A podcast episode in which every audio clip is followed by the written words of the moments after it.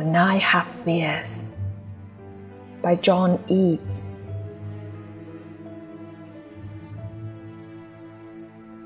When I have fears that may cease to be, before my pen has cleaned my teeming brain, before high piled books in character held like rich garners the full ripened grain when I behold upon the night's dark face huge cloudy symbols of a high romance, and think that I may never live to trace their shadows with the magic hand of charms, and when I feel, fair creature of an hour, that I shall never look upon thee more,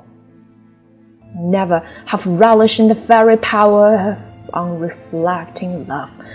and on the shore of a wide world I stand alone and think,